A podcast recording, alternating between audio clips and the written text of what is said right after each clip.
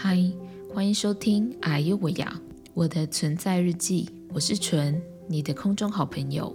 今天这一集没有要治疗，单纯聊信仰，也算是一个我自己想记录的内容吧。来个前期提要，在生病前，我曾经去过教会，也受过洗，但因为在信仰的途中，我开始觉得迷惘。等一下要说的这个故事，算是在教会里受伤的经验。所以我有一段时间非常排斥任何宗教。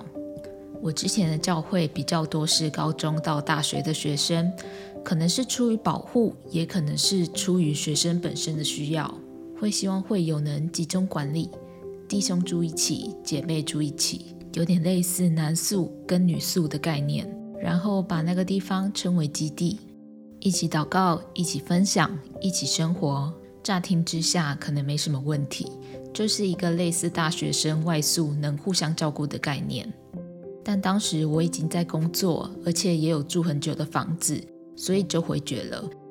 但这时候教会的组长就找我约谈，说圣经上说那人独居不好，所以不可以独居，然后说了很多住一起的好处，透过各样的人来找我，也包含我的家人，希望我能同意入住，但最后我还是没有答应。因为这件事情，我就在教会被贴上标签了。曾经，我的家人当着很多人的面说我这是不 OK 的人，不愿悔改的人，甚至在敬拜中的时候吼我。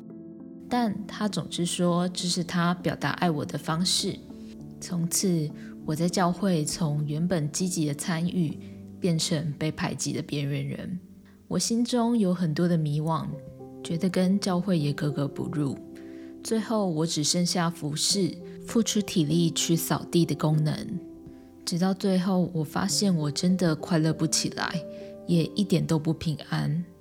如果一个信仰没办法带给我正向的力量，那我为什么还要坚持下去呢？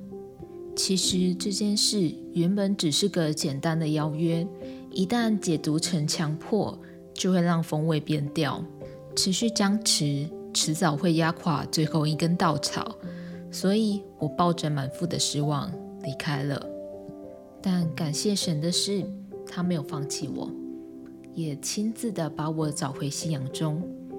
我重新认识到耶稣的本质，神用最适合我的方式，让我重新回到教会当中，并随着经历更多明白神就是爱。因着感动，我愿意更多参与，委身在其中，也明白自己是多么的被神所爱，所以愿意把面具跟假装放下，用最真实的自己去与人互动。